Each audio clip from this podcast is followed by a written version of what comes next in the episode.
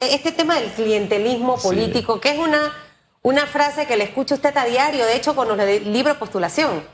El, clientelismo político llegó a Panamá y no respeta ideología política. El clientelismo político no respeta si tú eres de izquierda o de derecha, si eres del Partido Revolucionario Democrático, si eres del panameñismo, si eres independiente, si eres de libre postulación. Aquí los diputados no han entendido eso y piensan que la fórmula para llegar al poder y continuar en los puestos políticos es a través del clientelismo eh, político. Es vergonzoso escuchar al diputado de la provincia de Bucas del Toro y del Partido Revolucionario Democrático, Abel Becker, sentirse, escuchen bien, ofendido, porque las personas dicen que en Bocas del Toro no se ha hecho nada cuando él se la pasa regalando ataúd a los residentes, a las personas que viven en su circuito. Y es lamentable porque los bucatoreños están representados en el Parlamento panameño, que es la Asamblea Nacional, por dos figuras cuestionadas y que no han rendido cuentas hasta, ante la faz del país. Y dos del PRD, Benicio Robinson y Abel Becker. Entonces, hay análisis donde culpan al electorado y otros que dicen que la culpa no es del electorado, sino de la autoridad que fue electa. Pero este es un tema profundo, que ellos todavía no entienden cuáles son sus tareas o cuál es su labor legislativa en el Parlamento, una labor de fiscalización, una labor de eh, presentar proyectos de ley y no ir en comunidades a regalar cosas porque existen los gobiernos locales, existen los representantes y alcaldes que tienen una función importante en los circuitos y en las provincias. Ahora, yo creo que los diputados y todos debemos regalar y dar. O sea, dar es una bendición.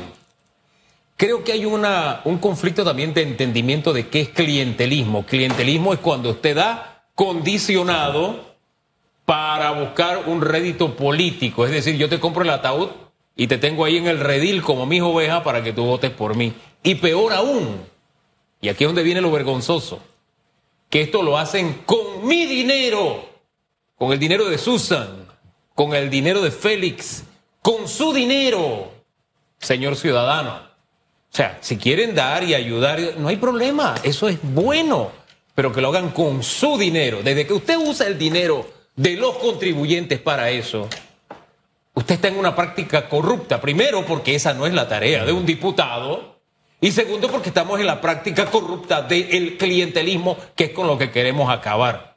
Y el señor Baker no es que hoy levantó la voz para hablar y para decir que está cansado y ofendido. Yo no sé cómo se sentirán los ciudadanos a los que le meten la mano en el bolsillo para regalarla de la forma en que lo hacen los diputados. Yo quiero saber cómo se siente usted. También cuando él dijo que los diputados tenían... ¿Se acuerda el tema de la mentira? Mira, al, estilo, al mejor estilo de Panquisoto. Eh, este fue otro que aceptó de que, bueno, yo miente para llegar a la Asamblea. Él se confesó en el Pleno Legislativo, al igual que el diputado panameñista, el ex diputado panameñista eh, en la Asamblea Nacional, que dijo que eh, él le mintió al electorado para llegar a la Asamblea. Bueno, esa misma frase fue utilizada por el diputado Abel Becker. Entonces, ellos están desconectados no saben hasta el momento, en cuatro años de laboral en la Asamblea Nacional, de devengar mensualmente un salario de siete mil balboas, cuáles son las tareas legislativas. Y el país está revuelto y algunos ya han anunciado cierres, protestas, y los diputados parecieran tener la gasolina en la mano para encender la llama y para avispar el país para que salga a las calles. No han entendido para qué fue electo y se cuestiona la Asamblea Nacional porque se percibe que el órgano legislativo es una cantera de botellas, que las personas que llegan allí en su gran mayoría, para no generalizar, son botellas, porque los periodistas que cubren eh, la Asamblea van por los cuatro pisos, cinco pisos de este Parlamento, y allí son pocas las almas que están trabajando en la Asamblea Nacional. Es más, hay oficinas de diputados cerradas porque eh, ellos solamente, algunos, eh, trabajan cuando hay un proyecto importante en la Asamblea Nacional. ¿Y qué pasa es decir, cuando no hay? Bueno, eh, ellos reciben su trabajo, su salario completo y ellos aducen que su trabajo también es en las comunidades. Pero eso está dentro del reglamento, dentro No. de nuestra constitución o dentro de las funciones del diputado. Puede haber el mix de cosas, pero no sé, usted que, prácticamente... Lo- Los, diputados no tienen a quién rendir cuentas, solamente rinden cuentas judiciales, pero hacia la Corte Suprema de Justicia. Pero ¿quién investiga a los magistrados de la Corte Suprema de Justicia?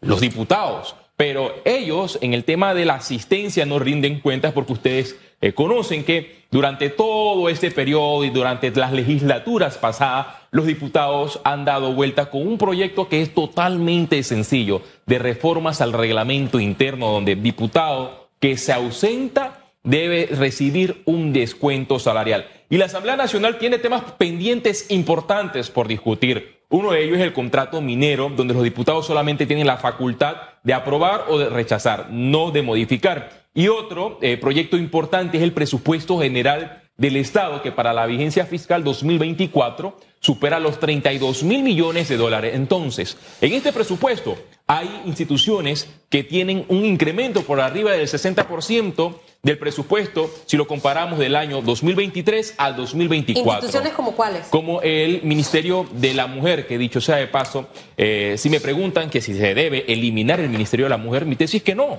porque el país tiene una deuda pendiente hacia las mujeres, pero lo que se debe usar es los fondos públicos para crear políticas públicas a favor de la mujer. Entonces, cuando metemos la lupa periodística en el presupuesto, el presupuesto está destinado para funcionamiento, y si usted que me está escu- escuchando, ciudadano, ¿qué es funcionamiento? El pago de planilla. La planilla se dijo en su momento que no iba a crecer cuando esto era Instituto de la Mujer. Pero ¿qué ha demostrado el presupuesto? Que va a aumentar. Si la planilla va a aumentar para crear oficinas a nivel nacional para la atención de las mujeres maltratadas y que reciban una asesoría gratis y que después vayan al Ministerio Público, perfecto, excelente, merecen un aplauso. Pero si esto no se da, se queda evidenciado que el Ministerio de la Mujer fue un trampolín político para meter a personas en medio de un proceso electoral donde el Partido Revolucionario Democrático con José Gabriel Carrizo quiere eh, lograr la reelección como mandatario, como figura eh, política y romper con la alternancia que ha existido en la era democrática del Oiga, país. Y ayer una nueva mesa, dice la ministra de Salud, la consejera, que es para replicar el éxito de las compras en pandemia. Eh, no sé, su análisis sobre este paso. ¿Le quedará tiempo al gobierno para cambiar el no hay Son- por el sí hay? son, son mesas. Este ha sido un gobierno especialista en crear mesas, especialista en llamar a las personas para que se sienten a discutir algo y que no pasa absolutamente nada. La Constitución dice que los órganos del Estado deben trabajar en armónica colaboración. La Asamblea, por una parte, eh, modifica la Ley 1 de medicamentos y el Ejecutivo, paralelamente, hace una mesa de medicamentos y posteriormente envía un proyecto a la Asamblea Nacional y la Asamblea envía al órgano legislativo un proyecto de ley para eh, ser sancionado. Entonces, esto solamente es para apaciguar, apaciguar las aguas de los usuarios del Ministerio de Salud y de la Caja de Seguro Social para evitar protestas, porque este gobierno ha demostrado no tener la capacidad para resolver la crisis en los insumos, en los medicamentos y la crisis en la caja de seguro social. Y uno de, y, uno de ellos, altos funcionarios, el señor Mezquista, lo dijo años atrás que ya el- el gobierno de Laurentino Cortizo no tenía, escuchen bien, abro comillas,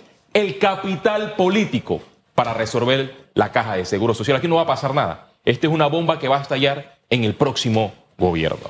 Hay varias bombas que van a estallar. Bueno, el todas- próximo gobierno va a llegar a gobernar, pero sin dinero. Sin dinero.